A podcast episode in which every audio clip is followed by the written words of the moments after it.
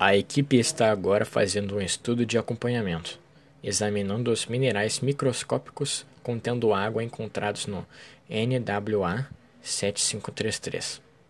Os antigos minerais aquosos são originais e inalterados desde a sua formação, o que significa que o meteorito testemunhou o próprio surgimento da água.